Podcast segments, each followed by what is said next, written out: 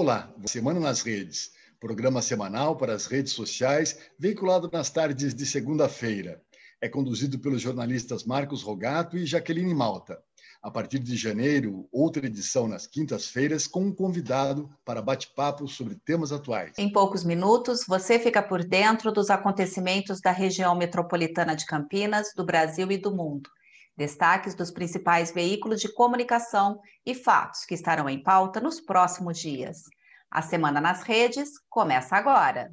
Campinas elegeu Dário Saad, do Republicanos, e seu vice Vanderlei de Almeida, do PSB, para governar a cidade a partir do próximo ano.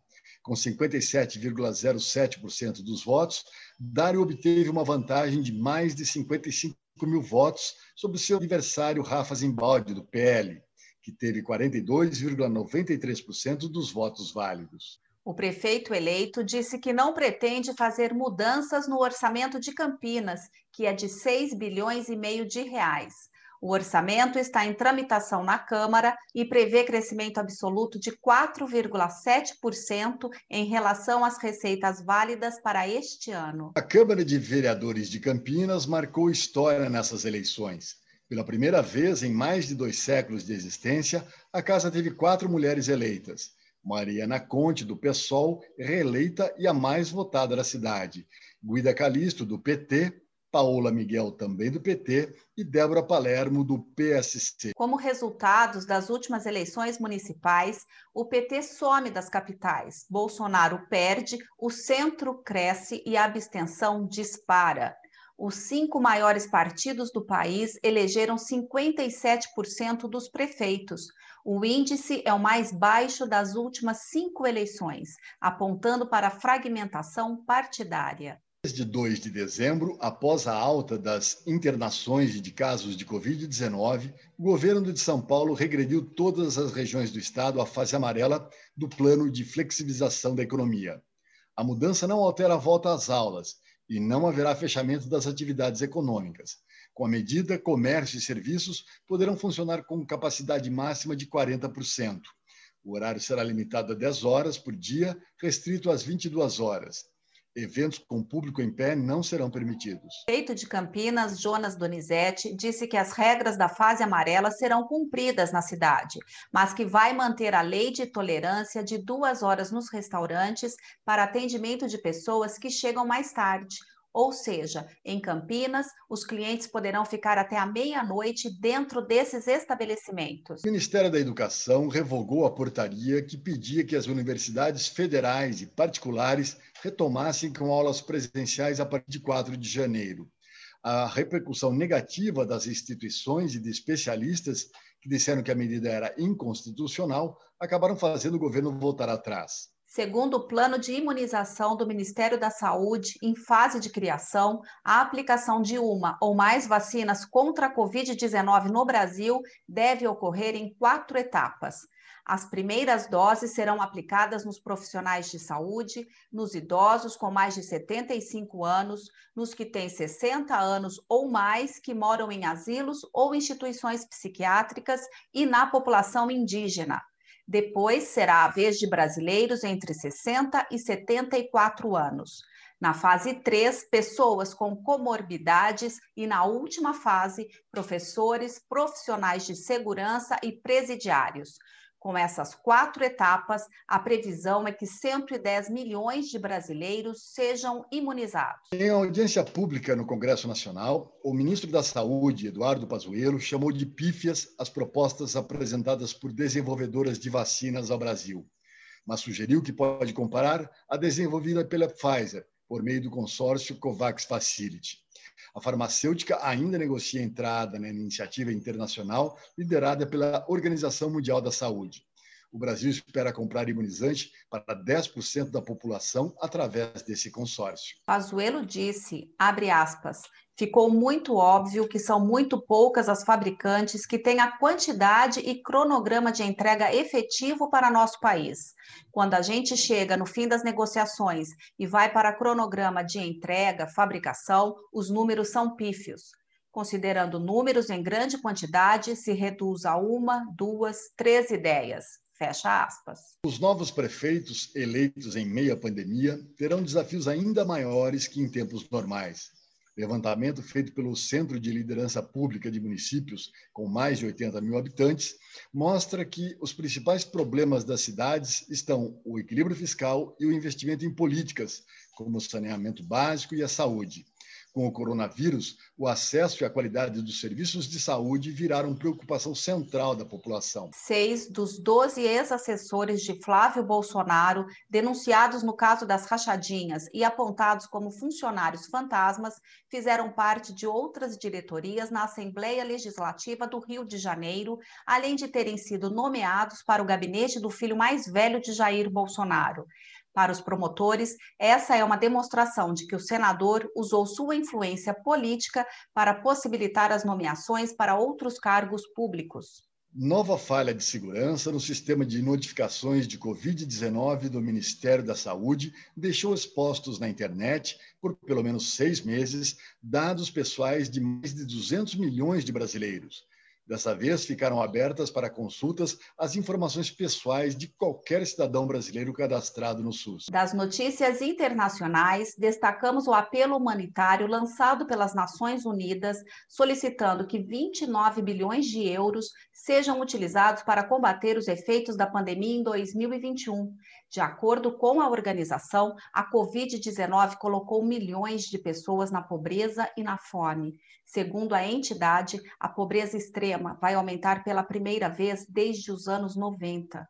No ano que vem, 235 milhões irão necessitar de auxílio humanitário. A Itália registrou 993 mortes por Covid-19 na sexta-feira, número que superou o recorde anterior de 27 de março. Com isso, foi sancionado um decreto que restringe as viagens durante as festas de final de ano de 21 de dezembro a 6 de janeiro de 2021, será proibido ir de uma região para outra, salvo por motivos de saúde ou trabalho. Também os Estados Unidos alcançaram um novo recorde com mais de 100 mil pessoas hospitalizadas com Covid-19. É a primeira vez que esse teto é superado no país mais afetado pela pandemia. São 275 mil dos quase um milhão e meio de óbitos registrados no mundo. O destaque na área da sustentabilidade e responsabilidade social é que o Congresso Nacional recebeu projeções em defesa de terras indígenas e contra o garimpo ilegal. A iniciativa faz parte da campanha Fora Garimpo, Fora Covid, do Fórum de Lideranças Indígenas de Roraima e do Amazonas. A semana terminou com três boas notícias. A primeira é referente à decisão do prefeito de Campinas, Jonas Dorizete, de não reajustar a tarifa de água no próximo ano devido à pandemia de Covid-19. O congelamento vale para as contas residenciais, comerciais e para a indústria. Outra boa notícia diz respeito ao início das imunizações contra o coronavírus na Rússia. No sábado, grupos de risco, como assistentes sociais, médicos e professores de Moscou, começaram a ser vacinados com a Sputnik V. O imunizante está na terceira e última fase de testes clínicos e seus criadores anunciaram uma taxa de eficácia de 95% no mês passado. Terceira boa notícia da semana também é sobre vacinação contra a Covid-19. O Reino Unido deve iniciar a campanha de vacinação em massa nesta semana. Com a vacina da Pfizer BioNTech, o primeiro-ministro britânico Boris Johnson acredita que o regresso a uma nova normalidade pode acontecer já na primavera. Para você ficar ainda mais informado, destacamos agora as manchetes das principais revistas nacionais. Começo pela Veja, que essa semana tem o título Derrotada nas eleições municipais, Bolsonaro segue na dianteira para 2022. O pleito de 2020 trouxe uma má notícia para quem apostava no radicalismo. Na Veja São Paulo, sem parar no tempo, cursos, mudanças de emprego e empreendedorismo na quarentena de idosos. Na época digital, a matéria de destaque é uma pergunta: Reinfecção por Covid pode influenciar a eficácia das vacinas? A Cruzoé destaca Dória versus Huck como governador de São Paulo e o apresentador de TV se digladiam nos bastidores para se tornar o candidato anti-Bolsonaro em 2022. Na capa da Isto É, os extremos derretem. Aborda as forças lulistas e bolsonaristas que jogaram o Brasil na polarização e foram os grandes derrotados das urnas. Na revista Carta Capital, o título é Eleições. Campo progressista tem muitas arestas a aparar até 2022. Entre os trend topics, um dos assuntos mais comentados nas redes sociais foi a contratação do ex-ministro da Justiça, Sérgio Moro, como sócio-diretor da consultoria americana Álvares e Mersal. Os bolsonaristas atacam o ex-juiz devido à ligação da consultoria com a Odebrecht, empresa investigada na Lava Jato. A OAS também contratou os serviços da Álvares e Marçal. Na lógica de apoiadores de Bolsonaro, Moro atuou na operação para quebrar essas empreiteiras e agora será bem remunerado para ajudá-las. O meu comentário é sobre Bolsonaro, que, visando as eleições de 2022, quando pretende se candidatar à reeleição e totalmente alinhado às condutas do presidente americano Donald Trump, tem questionado a lisura do nosso sistema eleitoral. Bolsonaro tem afirmado que vai trabalhar no Congresso no próximo ano para que haja impressão dos votos e, mais uma vez, ignora decisões do Tribunal Superior Eleitoral, que já considerou essa proposta inconstitucional, pois a impressão do voto colocaria em risco o sigilo da votação e a liberdade dos eleitores. Bolsonaro também ignora o custo aproximado de 2 bilhões e meio de reais que esse retrocesso geraria aos cofres públicos ao longo de 10 anos, segundo estimativas feitas pelo TSE. Mas parece que o que importa mesmo para Bolsonaro é ir desde já criando descrédito nas eleições de 2022 para, caso não seja reeleito, questionar a apuração dos votos. E o meu comentário é sobre a relação do novo coronavírus com o meio ambiente. A cada ano consumimos mais recursos do planeta. Segundo o relatório da organização Global Footprint Network, a humanidade está gastando os recursos 1,7 vezes mais rápido do que os ecossistemas conseguem se regenerar. Além do consumo desenfreado, temos a diminuição das áreas de mata.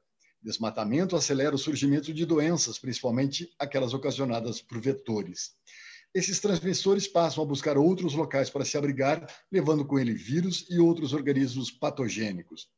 60% das novas doenças infecciosas manifestadas em seres humanos, como o HIV e o ebola, foram originados em animais silvestres. É urgente olhar com mais cuidado as questões ambientais e pensar em soluções para reduzir impactos e formar cidadãos engajados na preservação. A relação da doença com a devastação Pode não parecer óbvio a todos, mas os cientistas já alertaram. Futuras pandemias podem surgir com mais frequência e se espalhar rapidamente se não forem adotadas medidas de proteção ao meio ambiente. Antes do final, temos o quadro Calça Curta. E quem foi pego de calça curta nessa semana foi o deputado Arthur Lira, do Progressistas, líder do Centrão e candidato do Palácio do Planalto para comandar a Câmara ele teria um esquema de rachadinha na Assembleia Legislativa de Alagoas. Isso propiciou ao deputado rendimento mensal de 500 mil reais, segundo denúncia apresentada pela Procuradoria-Geral da República. Documentos sigilosos da investigação indicam que parte do dinheiro foi usado por ele para aumentar o próprio patrimônio. Esse foi um resumo dos principais fatos jornalísticos da semana. Nos próximos dias, os destaques devem ser o desenrolar da decisão do Supremo Tribunal Federal, contrário à possibilidade de o deputado federal Rodrigo Maia e o senador Davi Alcolumbre disputarem a reeleição para a presidência das respectivas casas legislativas. A Covid-19, sua propagação e a vacinação, como o Brasil vai se preparar para imunizar a população e desfechos da rachadinha em Alagoas. As fontes de A Semana nas Redes de hoje são Correio Popular, Folha de São Paulo, Estadão, G1 Campinas, UOL, Twitter e as revistas Veja, Época, Isto É, Cruzoé e Carta Capital. A Semana nas Redes é gravada em home office, sem equipamentos profissionais, mas com rigor na checagem dos fatos. Isso para oferecer a você um resumo jornalístico fiel de alguns dos mais conceituados veículos de comunicação. Você pode enviar perguntas, sugestões ou comentários para o e-mail contato arroba Ficamos por aqui.